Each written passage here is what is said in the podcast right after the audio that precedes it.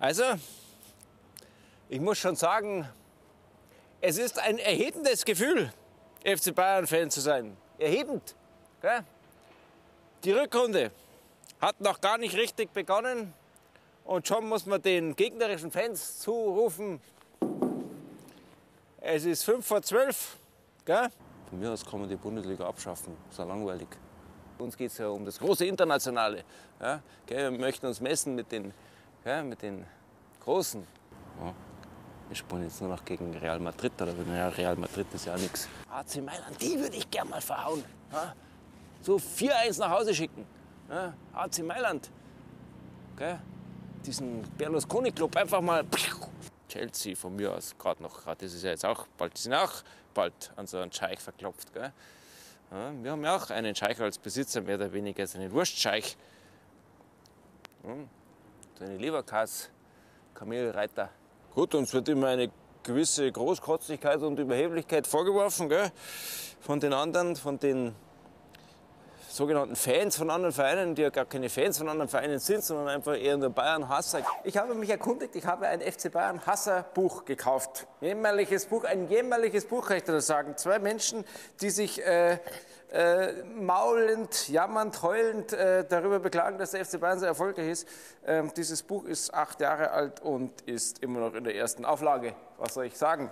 Eigentlich ist Gerd Müller ein sympathischer Typ, der das Kartenspielen, dem Golfen und das Familienleben der Münchner Schickeria vorzieht. Doch gerade er war es, der die Bayern durch seine Treffer zu jenem Ungetüm werden ließ, das die Fußballwelt tyrannisiert.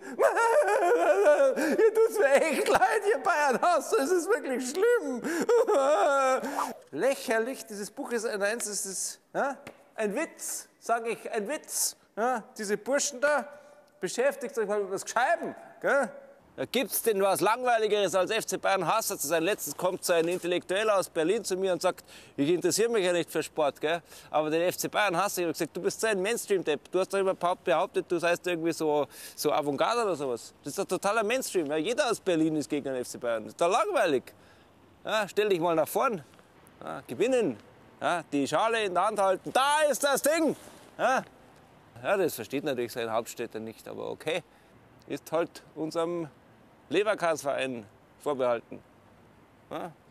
So oder so, wir haben uns gedacht, ähm, wir elf muss auch was tun. Also wir müssen auch in der äh, Winterpause uns rüsten für den Rest der Saison und äh, wir wollen wieder mal ganz weit vorne sein.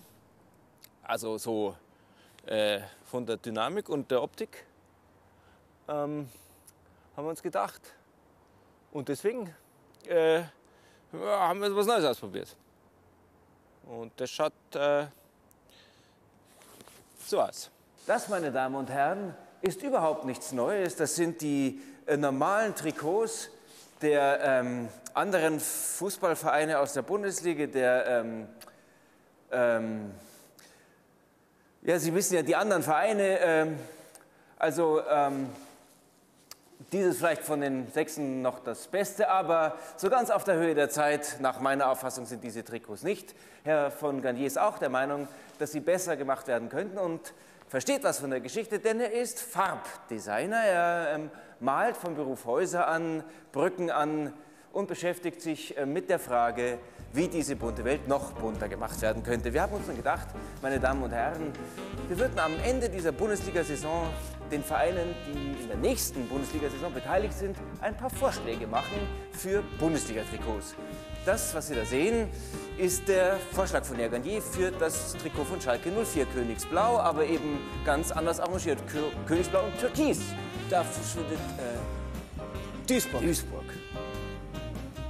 Eine Mannschaft, die so ein bisschen die grauen Mäuse der Bundesliga benannt wurden. Das kann man nach diesem Trikot nicht mehr sagen. Das muss man für die Schwarz-Weiß-Zuschauer äh, nochmal erklären. Oben rot, in der Mitte orange. Und dann unten der Streifen ist grün und die Hose ist blau. Stutzen sind grün und rot. Die junge Dame tut so, als gehörte sie zum HSV. Hamburg. Ja. Hamburg. Ja. Der gelb-schwarze Herr hat das Trikot an, das wir uns in der nächsten Saison beim VfB Stuttgart wünschen. Gelb-Schwarz sind wohl auch die Farben der Stadt, der Stadt so auch des Landes. Der Mittelteil ist gelb, wie Sie sehen, die äh, äh Ränder rechts und links schwarz. Das ist das Hübscheste, farblich, finde ich. Ja, das gefällt mir am besten. Das ist das äh, Trikot, das gehört Fortuna Düsseldorf. Eine deutliche Verbesserung gegenüber dem, was die Düsseldorfer im Augenblick haben. Das ist oben weiß, dann ist es orange, dann ist es gelb, orange und rot. Zwei, drei Farbtöne, die man auch sehr Ich bedanke mich herzlich bei Ihnen für Ihre Mühe und ähm, vielen Dank. Ich muss natürlich äh, von hier äh, jemanden, der in so ein Trikot zehn Jahre ge äh, getragen hat oder 20 Jahre sogar, hören, wie er das findet. Ja, ich bin im Grunde genommen auch der Meinung, dass mehr Farbe in die Stadien rein sollte. Das ist ein Service auch an die Zuschauer. Ja. Ja. Ja. Ja. Ja. Ja. Uns wurscht. Also dann auf eine schöne Rückrunde. Gell? Wird schon werden.